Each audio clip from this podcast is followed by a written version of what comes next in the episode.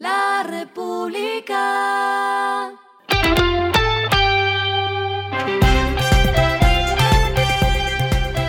Al final de la jornada, esto es lo que debes saber sobre el comportamiento de los negocios, las finanzas y la economía.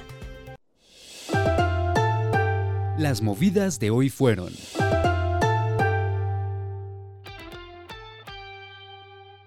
Grupo Energía Bogotá creó una nueva marca que se especializará en convocar, impulsar y desarrollar iniciativas de innovación para la transición energética.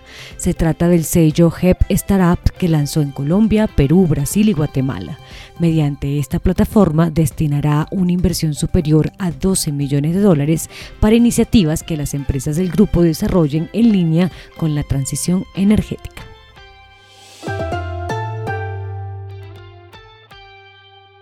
La empresa de acueducto y alcantarillado de Bogotá anunció la obtención de un crédito por 717 mil millones de pesos para financiar proyectos que buscan la mejora de la calidad de vida de los ciudadanos en la capital del país.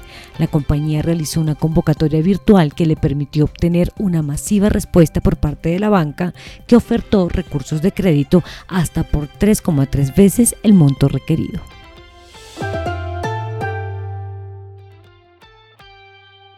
El fabricante de asadores Weber, fundado en 1952 en Chicago, Estados Unidos, abrió su primer punto de venta en el país que incluye un centro de experiencia en la calle 109 con 15 en Bogotá. La marca llega con un amplio portafolio de productos que alcanza hasta 500 referencias. Esta compañía tiene presencia en 76 países del mundo y facturó 1,9 millones de dólares el último año. En Latinoamérica opera en México, Chile y ahora en Colombia. En la región suma más de 40 puntos de venta. Lo que está pasando con su dinero.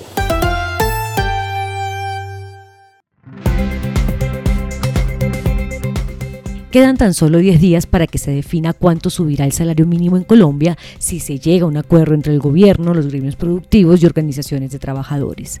La mesa de concertación salarial se debate entre lo que sería más eficiente si contener el índice de precios al consumidor o darle a las 14,5 millones de personas que ganan el mínimo la posibilidad de tener un salario mucho más alto. Aunque algunos líderes han planteado un alza del salario mínimo de 20%, analistas aseguran que se debe estudiar las consecuencias de tener un incremento tan alto, pues por un lado aumentaría la inflación, porque entre más productos puedan adquirir las personas, más se van a elevar los precios de los mismos, y por el otro aumentaría el desempleo, porque muchas empresas ante el alza de los costos laborales no podrán mantener la misma cantidad de trabajadores.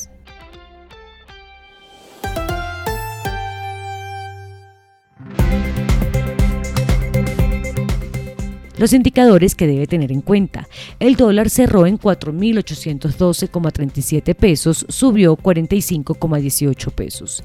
El euro cerró en 5.094,85 pesos, subió 71,19 pesos. El petróleo se cotizó en 77,31 dólares el barril. La carga de café se vende a 1.920.000 pesos y en la bolsa se cotiza a 2,20 dólares.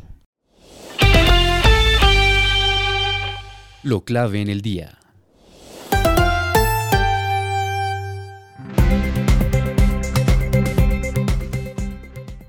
El DANE reveló hoy la cifra de inflación para noviembre, dato que llegó a 12,53% anualizado, manteniéndose en los niveles más altos desde 1999, mientras que el IPC del mes cerró en 0,77%.